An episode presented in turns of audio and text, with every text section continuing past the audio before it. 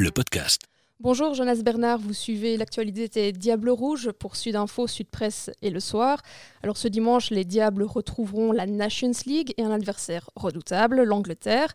Ils se sont envolés donc samedi pour euh, Londres pour ce duel très attendu à Wembley qui sera malheureusement vide. Alors c'est la tête de ce groupe 2 quand même de la Ligue A qui est ici en jeu. On va forcément assister à un tout autre match que l'amical de ce jeudi face à la Côte d'Ivoire.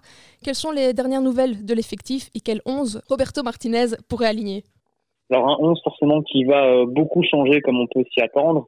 Euh, seuls Mignolet et Castagne devraient euh, débuter. Seul, je dis Mignolet et Castagne parce qu'eux ont joué jeudi contre la Côte d'Ivoire. Ils vont rejouer ce match contre l'Angleterre. Puis pour le reste, beaucoup de, de nouveaux joueurs entre guillemets. Tillman qui euh, des joueurs qui reprennent leur position dans l'axe. De Bruyne de retour euh, forcément, euh, le capitaine. Euh, Lukaku aussi va jouer, Alderweireld euh, dans un axe avec Deneyer également. Euh, il reste une inconnue quand même sur Jan Vertonghen qui s'est entraîné samedi normalement. il est blessé à la, à la pommette. à voir donc s'il s'il débutera. C'est un gros test quand même pour pour la Belgique, donc cette, cette équipe anglaise avec Kane, Sterling, Jadon Sancho, tout plein de, de joueurs, une génération vraiment exceptionnelle. Et comme vous l'avez dit, effectivement, cette première place du groupe A euh, en Nations League. Euh, la Belgique compte pour l'instant deux points d'avance parce que les Anglais se sont euh, ont partagé l'enjeu au Danemark lors, lors, de leur dernier match, pardon. Et euh, en cas de victoire ici, donc ils prendraient un petit peu plus euh, le large. Face aux Belges, on a dit hein, l'Angleterre. On se rappelle évidemment de cette double confrontation lors de la dernière Coupe du Monde, qui a tourné les deux fois à l'avantage des Diables. Mais il faut dire qu'en deux ans, euh, Gareth Southgate a quand même pas mal fait évoluer son effectif. Euh, à quoi peut-on s'attendre du côté des Three Lions? C'était le message de Kevin De Bruyne, hein, de dire effectivement ces deux matchs à la Coupe du Monde, ça date d'il y a deux ans, et l'équipe en face euh, de nous, elle a bien changé. Effectivement, donc je vais citer un des joueurs comme Kane, Sterling, Jadon Sancho, euh, et un gardien aussi, Jordan Pickford. Il faut savoir que l'Angleterre là vient d'enchaîner six matchs avec une clean sheet sans encaisser de but.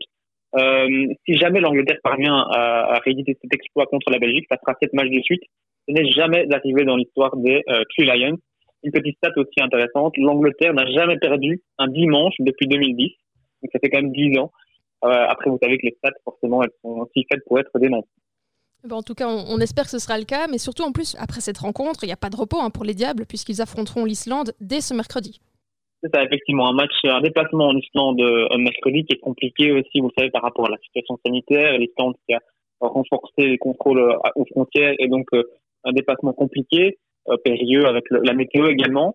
Euh, et les Diables Rouges, ben, forcément par souci de facilité, ne rentreront pas en Belgique après le match contre l'Angleterre. Ils s'envoleront directement pour l'Islande euh, où ils affronteront la sélection islandaise donc mercredi, avec l'espoir de prendre encore un peu plus de large dans, cette, dans ce groupe de Nations League.